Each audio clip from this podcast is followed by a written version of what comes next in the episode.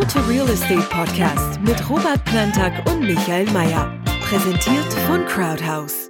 Herzlich willkommen beim How to Real Estate Podcast. Mein Name ist Michael Mayer und ich begrüße wie immer gegenüber von mir meinen Gesprächspartner Crowd aus Sie, Robert Planta. Guten Morgen. Guten Morgen, Michael. Die Schweizer Nationalbank hat am 22. September die Ära der Negativzinsen in der Schweiz beendet. Darüber werden wir heute sprechen.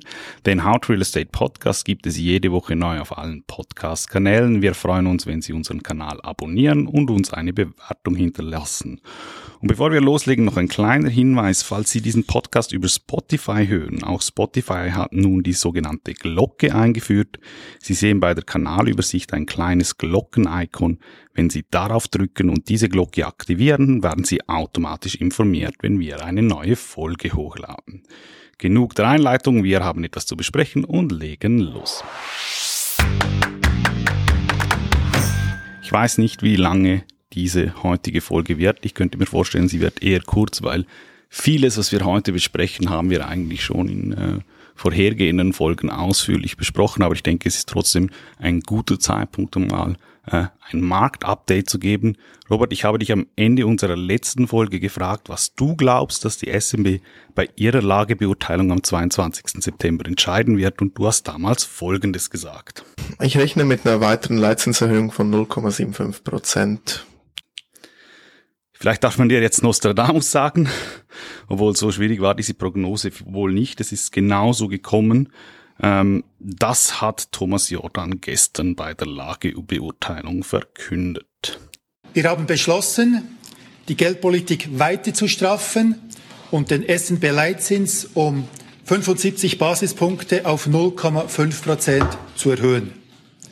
Damit wirken wir dem erneut gestiegenen Inflationsdruck entgegen und erschweren ein Übergreifen auf bisher von der Teuerung weniger betroffene Waren und Dienstleistungen. Ein Übergreifen des Inflationsdrucks. Es ist nicht auszuschließen, dass weitere Zinserhöhungen nötig sein werden, um die Preisstabilität in der mittleren Frist zu gewährleisten. Es ist also das eingetroffen, was wir eigentlich alle erwartet haben, jetzt wo es tatsächlich Realität ist. Deine Einschätzung bitte. Ja, also meine Einschätzung, wenn äh, zur nächsten Sitzung im Dezember, da gehe ich schwer davon aus, dass sie irgendwo in der Größenordnung 25 bis 50 Basispunkte nochmal erhöhen. Hm, mich würde es überraschen, wenn sie nochmal 75 Basispunkte jetzt schon erhöhen. Also ich gehe davon aus, irgendwo 25 bis 50 Basispunkte im Dezember. Ich glaube, die nächste Sitzung ist dann im März. Und ähm, da werden sie vielleicht nur noch fünf, also wenn sie jetzt 50 Basispunkte machen, glaube ich, machen sie im, äh, im März nur noch 25 und, und lassen das dann mal einwirken, weil der Jordan hat ja auch gemeint, er erwartet, dass irgendwo gegen Mitte 23 die Inflation wieder langsam Richtung zwei Prozent äh, sich zurückentwickelt. Nun ist es ja so, in der gängigen Theorie steigende Preise sind Gift für den Immobilienmarkt. Ähm, steigende Zinsen. Steigende Zinsen, Entschuldigung. Steigende Zinsen sind Gift für den Immobilienmarkt oder, oder auch so quasi die Formel steigende Zinsen gleich äh, fallende Preise. Ähm, wie stark hat sich ja auch schon im Vorfeld, ich meine, es war ja hinlänglich bekannt, dass dieser Schritt kommen wird. Wie stark hat sich diese, dieser Entscheid schon auf dem Markt ausgewirkt und, und, und wie, wie ist die Stimmung aktuell? Schau, was, was ein bisschen ähm, das Narrativ der, der letzten bald 20 Jahre halt ist, ist, dass sich die, dass sich die gesamten Märkte nach diesen Zyklen, insbesondere den, den Zinszyklen der, der FED richten. Ähm, das hat man wirklich so ein bisschen gesehen, oder? Dann man man man äh, betreibt lockere Geldpolitik, äh, äh, äh, alle alle Assets äh, oder die Finanzmärkte quasi nehmen stark zu, blähen sich auf, dann plötzlich äh, äh dreht man den Kurs, es gibt äh, es gibt eine Korrektur und dann fängt es wieder von neuem an. Man fängt wieder an lockere Geldpolitik zu fahren und alles geht wieder hoch und und und die die national respektive die Zentralbanken stehen immer als als Superhelden, als Retter in der Not da. Und ähm, ich meine, es gibt trotzdem meiner Meinung nach mehrere weitere Faktoren und, und da spreche ich ganz spezifisch vom, vom, vom Schweizer Immobilienmarkt. Ja. Einerseits, wir haben es mehrfach erwähnt, ähm, Schweizer Immobilienmarkt ist ein geschlossener Markt, äh, also ist eigentlich nur für die Leute, die das Privileg haben, da Lex Collar compliant zu sein, eigentlich überhaupt erst möglich hier zu investieren. Das heißt, man hat nicht äh, äh die riesengroßen Kräfte, die auf, äh, auf offenen internationalen Märkten sonst, äh, sonst wirken. Ähm, und, und da hat man noch einen ganz wichtigen Punkt, den man eigentlich vergisst. Also ich sage jetzt mal, spätestens seit, äh, seit die erste Zinserhöhung äh, stattfand im, äh, im Juni, ähm, war, glaube ich, allen klar, dass das nicht die letzte sein wird. Das heißt, auch diese Erhöhung kam ja jetzt nicht überraschen und auch die weiteren Erhöhungen nicht. Und deshalb glaube ich, dass das Ganze bereits schon zu einem gewissen Grad gut eingepriesen ist. Auf der anderen Seite haben wir ebenfalls das Privileg, dass wir in der Schweiz äh, deutlich, deutlich tiefere Inflation haben als, als, äh, als im Euroraum, als in UK oder, oder in den Vereinigten Staaten. Plus mit der jetzt äh, äh, zunehmenden Frankenstärke, ähm, sage ich jetzt mal, können wir auch die Inflation ein bisschen weiter dämpfen ähm, durch theoretisch günstigere, immer noch günstigere Importe. So, das mal so ein bisschen zur, zur, zur Ausgangslage. was wir jetzt haben in dieser ganzen Situation auch, äh, auch mit dem Krieg in der Ukraine ist äh, und auch durch die sehr hohe Inflation in den Nachbarländern ist, dass wir noch eine deutlich gesteigerte Zuwanderung erwarten in den nächsten Jahren. Wir hatten es in der letzten oder vorletzten Episode drüber gehabt, über die Wohnungsnot.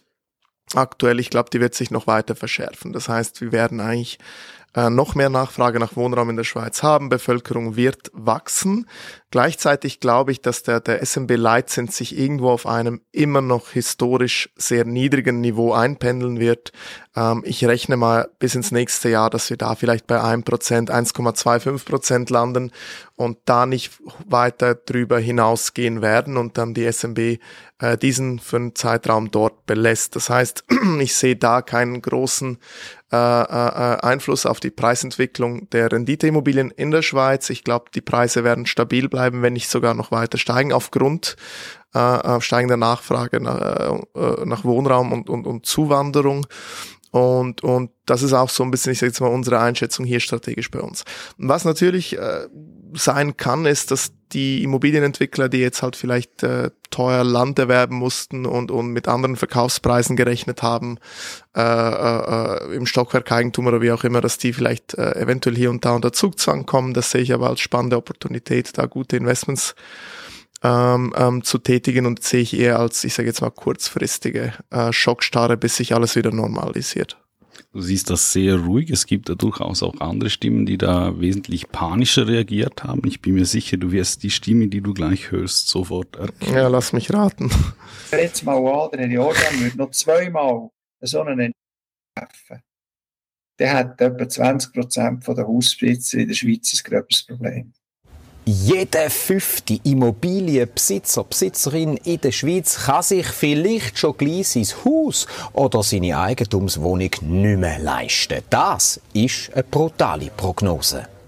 Eine Hypothek hast du nur bekommen, wenn du 4 bis 5 Prozent Zins kannst verkraften Und viele haben ja nicht das Problem gehabt, was sie den Banker gesehen haben oder Bankerin mit diesen 4 bis 5 Prozent. Aber die Frage ist einfach, hast du jetzt das Geld, das du nicht hast gebraucht für die Bank, hast du das auf die Seite da oder hast du es eben verklebt mit Ferien äh, irgendwo in der Schweiz oder in den Malediven? Und das ist das, was heikel ist.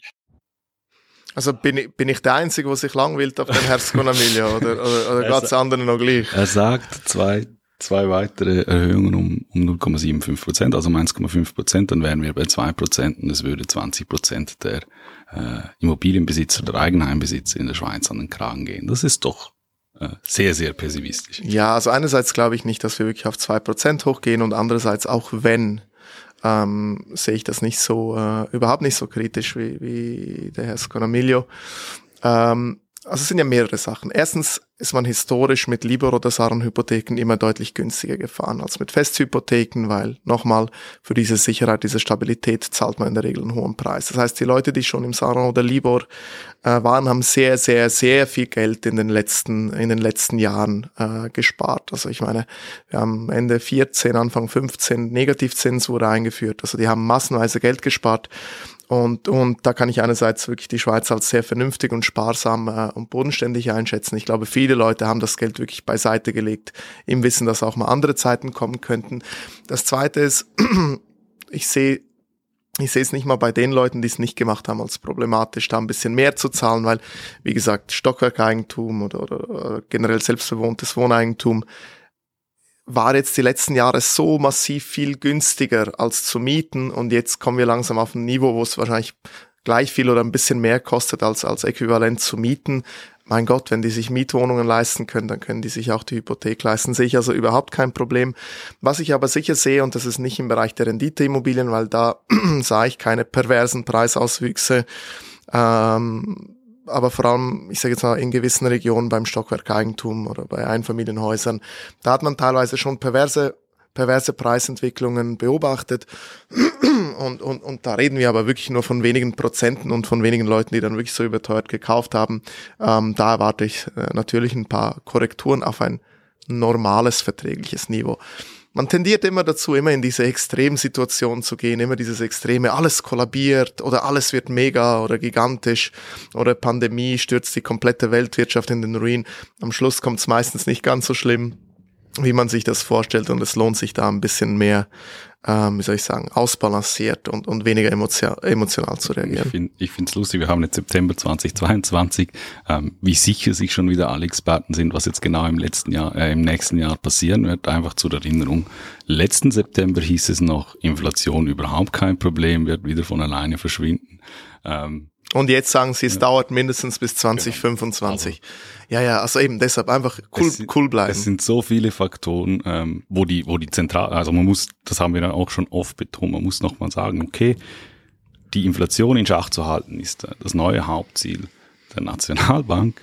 Wie viel Einfluss hat sie wirklich darauf? Denn nach wie vor die wirklich effektiven Inflationstreiber sind Energiepreise, da spielen einfach äh, Zinsen überhaupt keine Rolle und es sind immer noch Probleme mit den Lieferketten und auch die Nationalbank kann nicht dafür sorgen, dass auf einmal mehr Nein. Autos aus China kommen. Nein, und, und, und schau, jetzt, jetzt, jetzt musst du mal schauen. Also, ähm,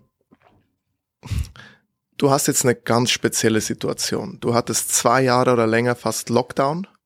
Die Leute haben trotzdem gleich viel Geld bekommen, weil die Staaten überall massiv eingegriffen haben, haben aber viel, viel weniger ausgegeben.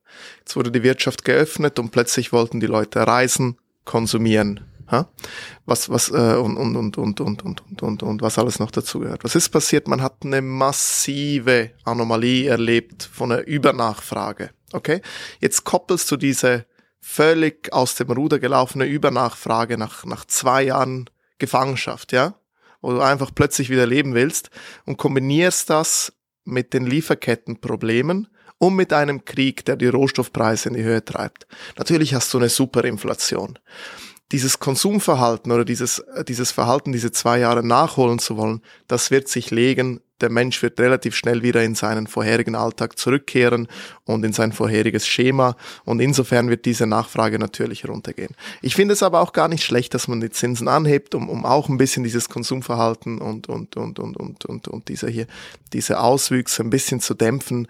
Ähm, ich glaube, Ende nächsten, nächsten Jahres ähm, wird die Inflation nicht zurück bei zwei Prozent sein weltweit, aber sie wird sich äh, äh, normalisiert, normalisiert haben und auch hier nochmal, zu, um zurückzukommen zu Renditeimmobilien und Preisen.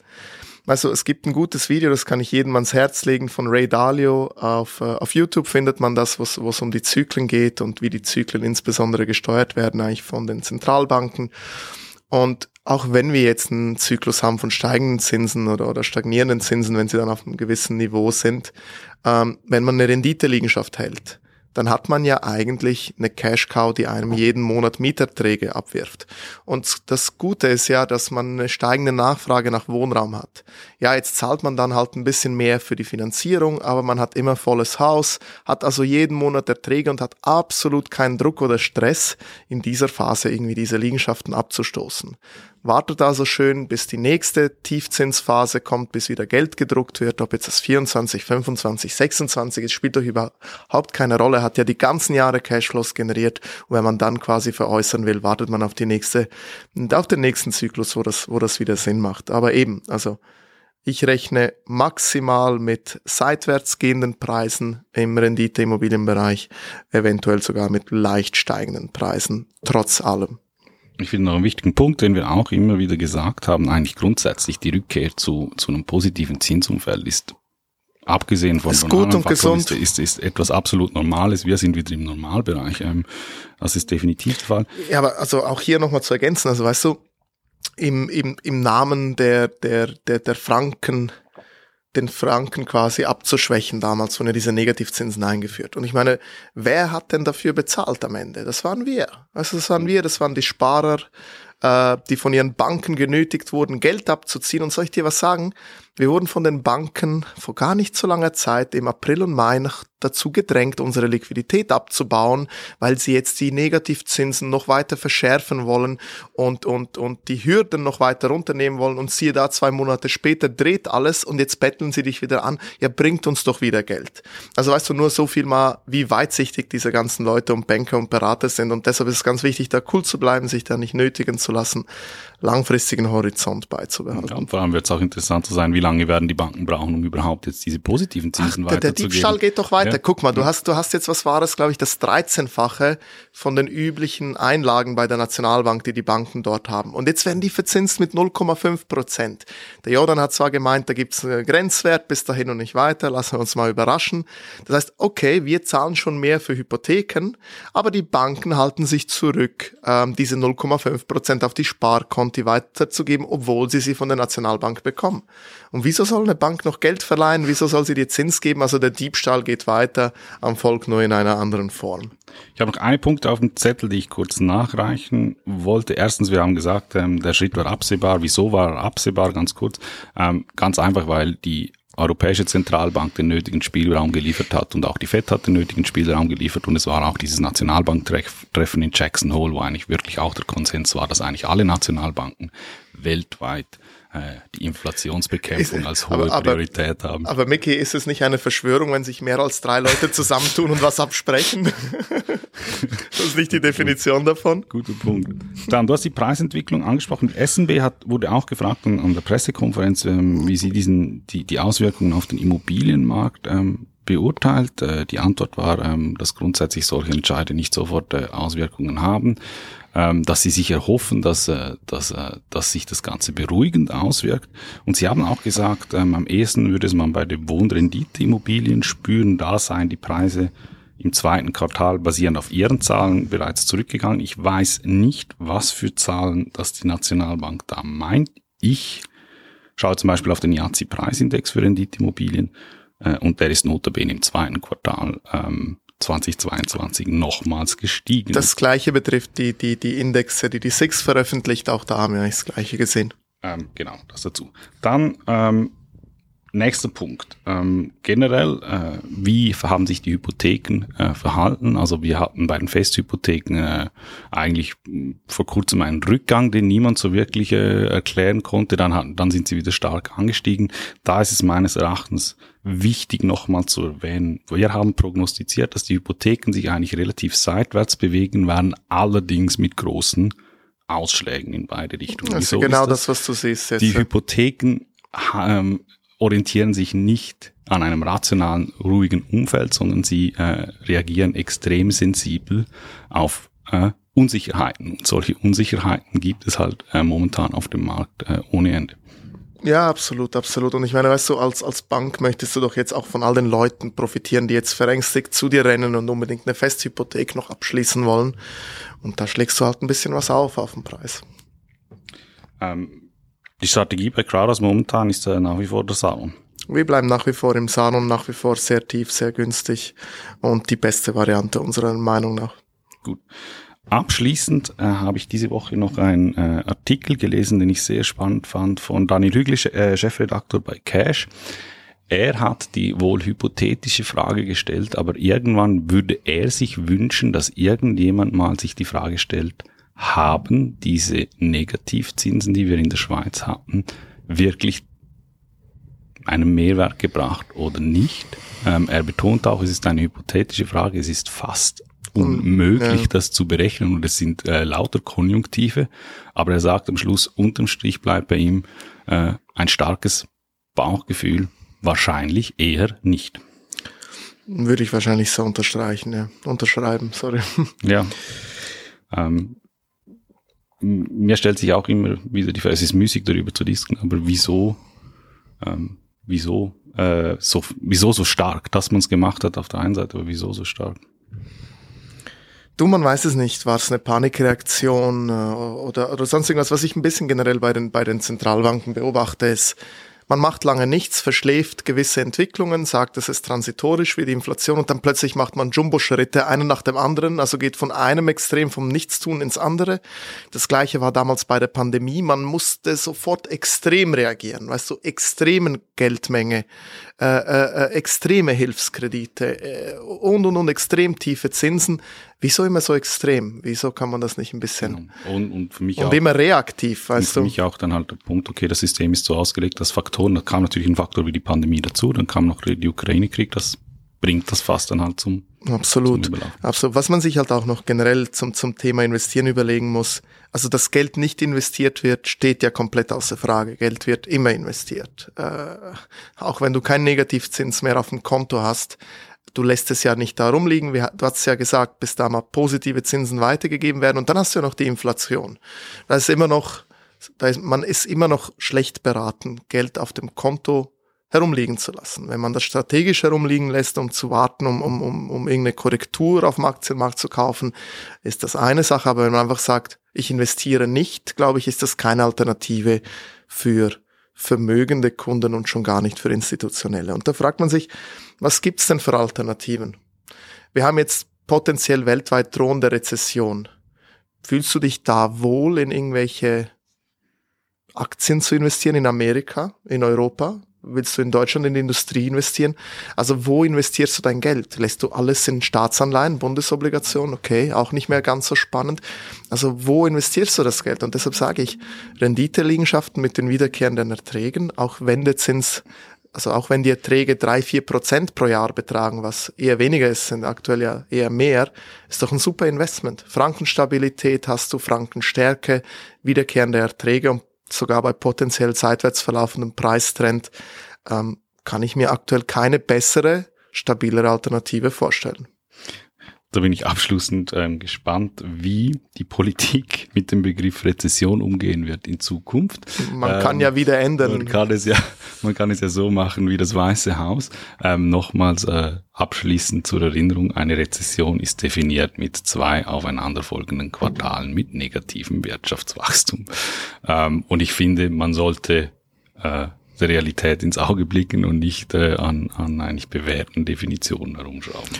Ich habe noch vielleicht, ich habe noch eine, eine Zuhörerfrage bekommen. Micky, ich weiß nicht, bist du durch mit deinen, mit deinen Fragen? Ja, sehr gerne. Okay, also was ich gerne noch chemisch hinzufügen möchte, ist, ich meine, guck mal, auch damals Jackson Hole, die Wachstumsprognosen, die sie gemacht haben und Inflationsprognosen, haben sie jetzt alle komplett wieder verändert. Und, und ja, eben deshalb. Aber jetzt kommen wir mal kurz zu, zu unserer Zuhörerfrage. Und zwar ähm, lieben Gruß an Herrn Newt. Vielen Dank für Ihr E-Mail. Ähm, Grüße, Plantag. Ich hoffe, Sie haben den Sommer genossen und es geht Ihnen gut. Ähm, hat mir hier einen Artikel zu, zugestellt, respektive einen Link zu einem YouTube-Video äh, mit Titel What Caused China's Real Estate Bubble and the Local Government Debt Crisis. Ähm, und hier sagt er wegen oben aufgeführten äußerst interessanten China-Bericht, er erinnerte mich an Sie und unser letztes Gespräch. Nicht nur die Höhe der akkumulierten Schulden in China ist erschreckend auch die Tatsache, dass das gekaufte Land nur auf maximal 70 Jahre gepachtet werden kann. Das entbehrt jeglicher westlicher Wirtschaftslogik und kann auf Dauer nur scheitern. Wie lange geht das noch? Wie sehen Sie das? Liebe Grüße aus Saint-Tropez. Liebe Grüße aus Zürich zurück, Herr Jut. Also es schärft sich ja weiter zu. Die Proteste nehmen wieder Fahrt auf in China und ich kann mir nicht vorstellen, dass das da noch lange gut geht. Und dann stellt sich die Frage, und da kommen wir dazu, mal angenommen, Sie können es noch ein bisschen rauszögern, ha? Mit, sagen wir bis Mitte 23, Ende 23.